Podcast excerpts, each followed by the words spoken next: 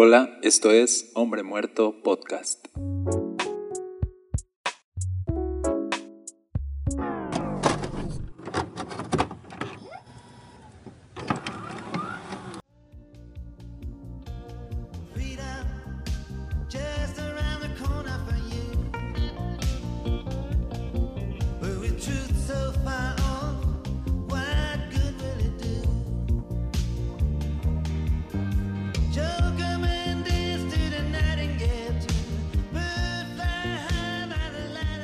¿Qué tal? Yo soy Daniel Castañeda. Gracias por estar escuchando este podcast.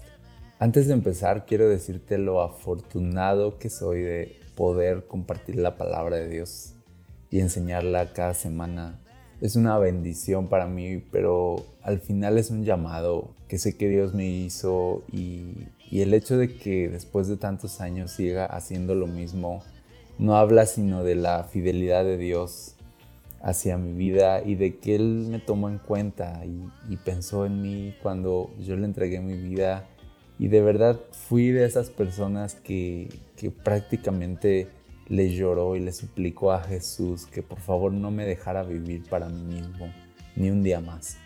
Cuando yo conocí a Jesús, de verdad quise perderlo todo y renunciar a todo. Y, y quise ser esta persona a lo mejor de una fe radical porque cuando vi a Jesús ya no me importó nada más y me parecía algo apenas adecuado entregarle todo mi ser. Y yo no me veía haciendo otra cosa o viviendo para mí mismo o construyendo proyectos personales y temporales.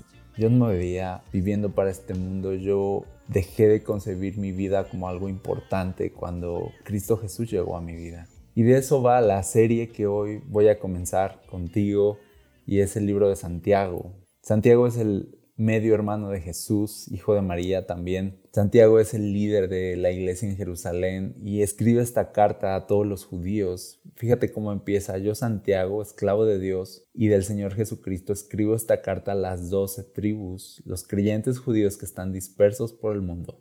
Reciban mis saludos. Yo me voy a quedar ahí porque de verdad me clavé muchísimo al ver a Santiago decir, yo soy un esclavo de Jesús. Yo no me pertenezco, yo le pertenezco a Jesús. Eso era cristianismo, ¿sabes? Cuando comenzó este movimiento de Jesús. Ser de Jesús era ser un esclavo de Jesús. La entrega, el sacrificio formaban parte de la concepción de lo que era ser cristiano. Y si lo piensas un momento, ser cristiano era seguir a una persona que murió en una cruz. Es seguir a alguien que dio su cuerpo para ser maltratado. Porque Jesús no fue asesinado, Jesús voluntariamente se entregó. Jesús dio su vida, Él quiso darla, Él quiso entregarla por amor y por todos nosotros. Piénsalo, Jesús era un hombre de fe. En una ocasión pasó por una higuera que no tenía frutos y le dijo que se secara y se secó inmediatamente.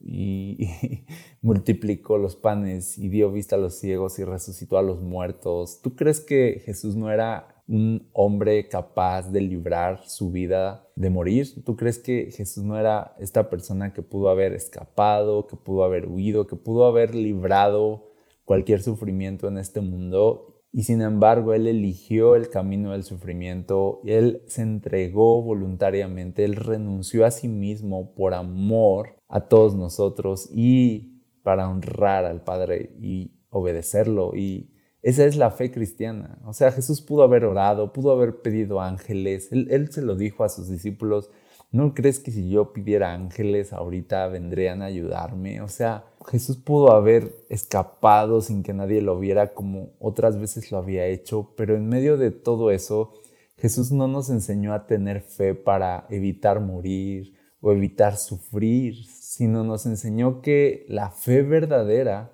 a final de cuentas, es aquella que te ayuda a morir y entregarte con alegría y pasión por una causa mayor a ti mismo. La fe verdadera es aquella que te ayuda a renunciar con alegría a ti mismo. La fe verdadera es la que te ayuda a negarte a todo lo que eres por amor a Jesús. La fe verdadera no te enseña a evitar morir entonces, sino te enseña a cómo morir a ti mismo. para que así puedas experimentar el mayor gozo de todos, la verdadera libertad, la verdadera gloria de la existencia humana, que es experimentar a Dios mismo. Así que con toda alegría la gente quería presumir estas palabras. Yo soy Santiago, yo soy esclavo de Cristo. Es lo primero que querías decir de ti mismo. Yo soy esa persona que ya perdió su vida. Yo soy esa persona que ya encontró lo valioso de Cristo y quedó deslumbrado y ya no quiere nada más. Yo soy esa persona a la que Cristo Jesús capturó. Yo soy esa persona que ha visto en Jesús algo mayor a lo que jamás vi en toda mi vida y nada en este mundo, por muy brillante, por muy grande, por muy valioso que parezca, puede compararse con el infinito valor que es conocer a Cristo Jesús. Así que cuando escuchas estas palabras, esclavo de Cristo, era algo que en aquella época la gente quería presumir. Yo ya perdí todo por causa de Jesús. Soy un seguidor de Jesús. Ya, yo ya desperté. Yo, yo ya entendí. No, mi cristianismo no es algo cool. No, mi cristianismo es yo muriendo para que Cristo viva en mí. Uno era buen cristiano cuando las palabras de Jesús de tomar la cruz y morir a uno mismo se hacían patentes en su vida. De ahí que Jesús, al hacer seguidores, él procuraba que la gente entendiera de qué iba a seguirlo. Como cuando le dijo a, aquella persona si me vas a seguir, el Hijo del Hombre no tiene dónde recostar su cabeza, o sea, no va a ser, no va a ser cómodo. Morir a uno mismo no es cómodo, al contrario, instintivamente siempre estamos buscando librarnos de la muerte. Y eso significa que siempre voy a defender mi comodidad y siempre me voy a poner primero.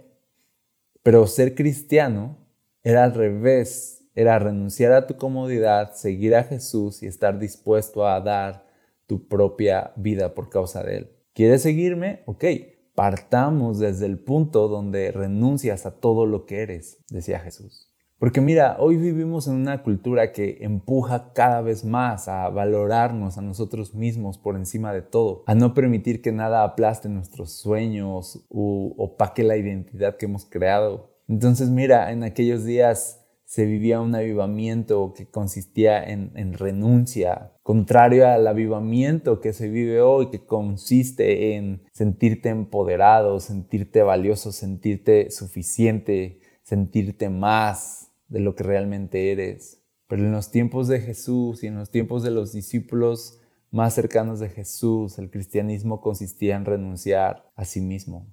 Nadie realmente ha comenzado a ser discípulo de Jesús si su vida y su agenda siguen siendo centrales para él. Así que por eso Santiago dice, yo soy de Jesús, soy esclavo de Jesús. Y justamente la carta de Santiago es una carta que nos va a dar como un panorama de lo que es ser un verdadero seguidor de Jesús, de cómo un seguidor de Jesús o un discípulo verdadero no era aquel que afirmaba tener fe o afirmaba doctrinas o afirmaba verdades, sino aquel que demostraba con su vida y su sacrificio y su renuncia a sí mismo y su amor y su compasión y con el carácter de Cristo empujando sus acciones, esa persona era el verdadero discípulo.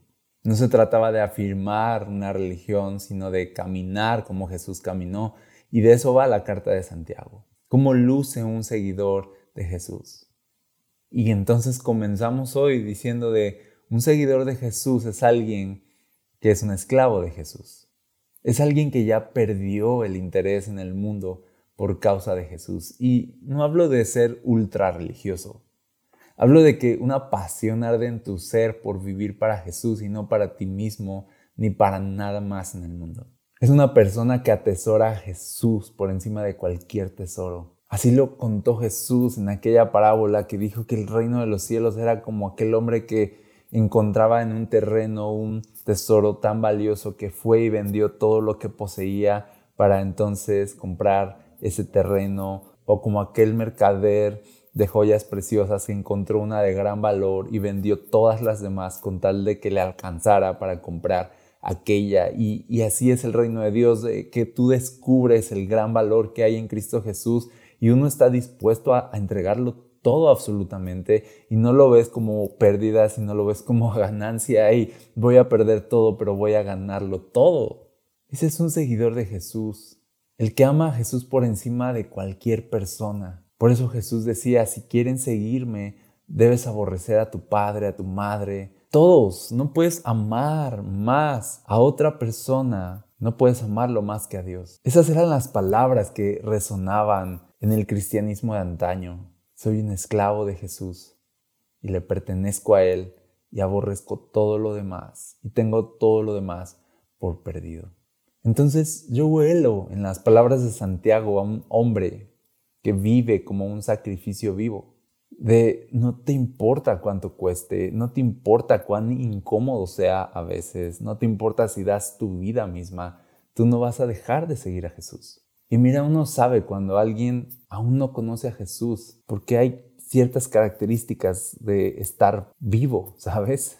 De aún no estar muerto, como por ejemplo, cuando piensas desmedidamente de ti mismo, aún no conoces a Jesús. Cuando valoras tu preparación, cuando no tienes en menos tu experiencia o tu pasado, cuando sigues manteniendo posturas y filosofías que construiste a lo largo de tu vida antes de Cristo y te rehusas a dejar atrás ideologías.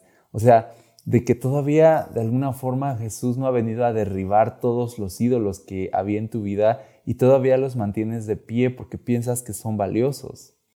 Y cuando tú piensas que todavía es valioso todo lo que tuviste antes de Jesús, entonces todavía no has visto realmente a Jesús. Yo veo en la Biblia personas que estaban dispuestas a perderlo todo. Veo a hechiceros quemando sus libros de magia, de ocultismo, Veo a personas renunciando a sus sueños, gente muriendo a sí misma, gente perdiendo todo por causa de Jesús. Ese es el cristianismo real.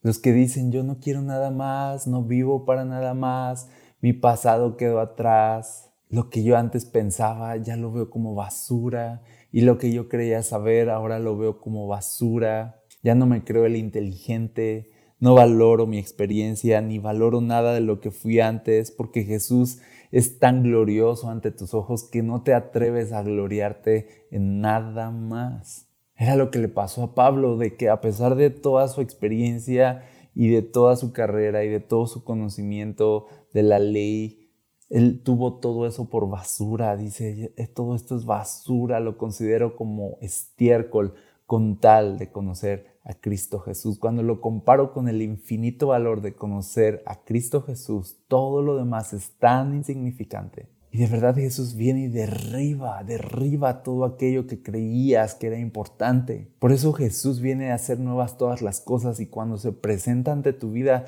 de verdad hay como un reinicio, una nueva vida y todo el pasado queda atrás. Uno no conoce realmente a Jesús sino hasta que de verdad menosprecia todo su pasado. Y una de las características de alguien que ya conoció a Jesús es cómo va muriendo a sí mismo cada día, cada día más, cada día más.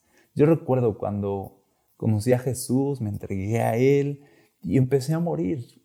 Y, recuerdo cómo me aferraba al principio a algunas ideologías que tenía y cómo me aferraba al principio a, a ciertas filosofías porque yo había leído algunos libros y entonces yo quería como que traer a ahora mi fe cristiana algunas de esas cosas porque esas cosas me habían sostenido, esas cosas de alguna forma yo creía que le habían dado cierto fundamento a mi vida y era difícil humillarme y reconocer que era basura comparado con Jesús y yo quería como de alguna forma defenderlo y hacerlo encajar con el cristianismo. Pero cuanto más seguía conociendo a Jesús, más despreciaba todo aquello. Y eso es lo que Jesús hace, empieza a desplazar todas las cosas que tú creías que eran importantes y Él se vuelve lo más importante. Ese es el cristianismo real. La verdad es que algunos predicadores cristianos todavía predican para que la gente no renuncie a ella misma, sino que salgan empoderados y embriagados de autosuficiencia. A mí me hacen burla de que mis predicaciones son así de, eres una basura, no vales nada sin Jesús, qué miserable eres. Y hace rato nos reíamos por eso, porque la gente de buena gana va a escucharme cada domingo a decirles lo miserables que son. Y, me, da, me da gusto que me digan eso, porque creo que esa es la verdadera fe cristiana, la que valora a Jesús por encima de la propia vida. Y a mí me gusta cuando la gente se sabe tan miserable sin Jesús, porque mira, no hay mejor sensación que esa. Al contrario, uno está bien perdido cuando piensa que puede sin Dios. Pero uno apenas comienza a vivir cuando reconoce lo miserable de su condición y su pecado y admite su necesidad de Cristo como un Salvador. Y el ingrediente de saberte tan malo y aún así tan amado por Dios es lo que realmente te transforma en una persona nueva. Pero mientras sigues creyendo en ti mismo, mientras siguen de pie todos tus ídolos, mientras sigues pensando que es importante algo aparte de Jesús, mientras sigues edificando para tu propia gloria, mientras sigues pensando que esa manera de pensar y que esa filosofía que aún conservas, mientras sigues compartiendo las cosas del mundo con la gloria de Dios, todavía estás perdido. Cristianismo es tan radical que uno debe decir, yo soy esclavo de Jesús. Lo siento, pero cuando yo conocí a Jesús, no me cabía en la cabeza volver a tomar mi vida para hacer con ella lo que quisiera. Al contrario, uno quiere que Jesús le arranque la vida y la vuelva a hacer. Uno no quiere seguir respirando un segundo más si no es para vivir por Jesús. Y si Jesús no es todo para ti, es porque aún conservas esperanzas en este mundo pasajero. Y yo te digo algo, todas las cosas grandes con las que sueñas se esfumarán un día, pero Jesús no va a pasar jamás. Y además, experimentar a Jesús es la vida misma. Jesús es como por fin estar en casa. Es como cuando llegas a casa después de un largo y cansado viaje y te metes a bañar en la regadera después de un día soleado y de tanto trabajo y es ese descanso, ¿sabes? Que experimentas de estar en casa, de estar en paz, esa alegría de estar por fin de regreso.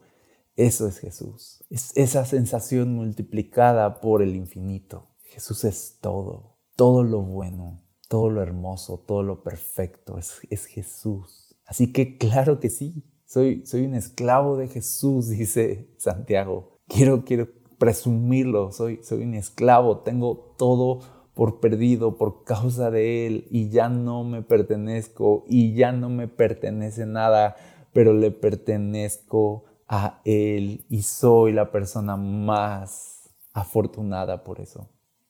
Y hoy al leer eso me hacía pensar en lo afortunado que soy, como te dije al principio, en, en estar aquí todavía viviendo para Jesús. Lo afortunado que soy porque no veo la vida fuera de Él y porque Jesús lo es todo. Y yo quiero que las personas lo sepan y lo conozcan, que experimenten la vida que viene de Él, la transformación que viene de Él, la salvación que solamente puede venir a través de Él. No quiero enseñarle a las personas a tener esperanza en sí mismas, quiero enseñarle a las personas a que pierdan toda esperanza y se sientan tan miserables sin Jesús que vengan corriendo a sus pies. Porque fuera de Jesús no existe nada.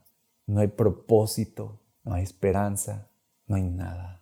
No existen respuestas, futuro ni esperanza separados de la realidad de su existencia. Jesús es todo. Y cuanto más rápido entiendas que para seguir a Jesús debes renunciar a tu propia vida y que morir a ti mismo es comenzar a vivir y que perder este mundo es comenzar a ganarlo y que vivir para Jesús es lo más glorioso que hay. Cuanto más rápido lo entiendas, vas a aprovechar mejor tu vida, ¿sabes? No desperdicies ni un segundo más viviendo para ti mismo.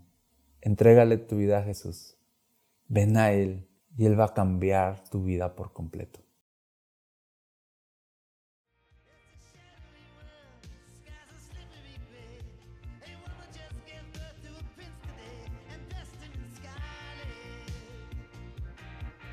Hey, pues esto es todo por hoy. Gracias por escuchar. Si este episodio bendijo tu vida, compártelo con alguien más. Y yo sé que a veces traigo episodios que dices, esto va a asustar a más de uno. Está bien, está bien. ¿Sabes? La, la Biblia y las palabras de Jesús asustaban a la gente, pero la salvaban de todas formas. Así que es para mí un honor poder servir a Jesús con este podcast y si crees que puede servir a alguien más, eh, compártelo y yo te veo la siguiente semana para seguir en esta nueva serie en el libro de Santiago. Dios te bendiga.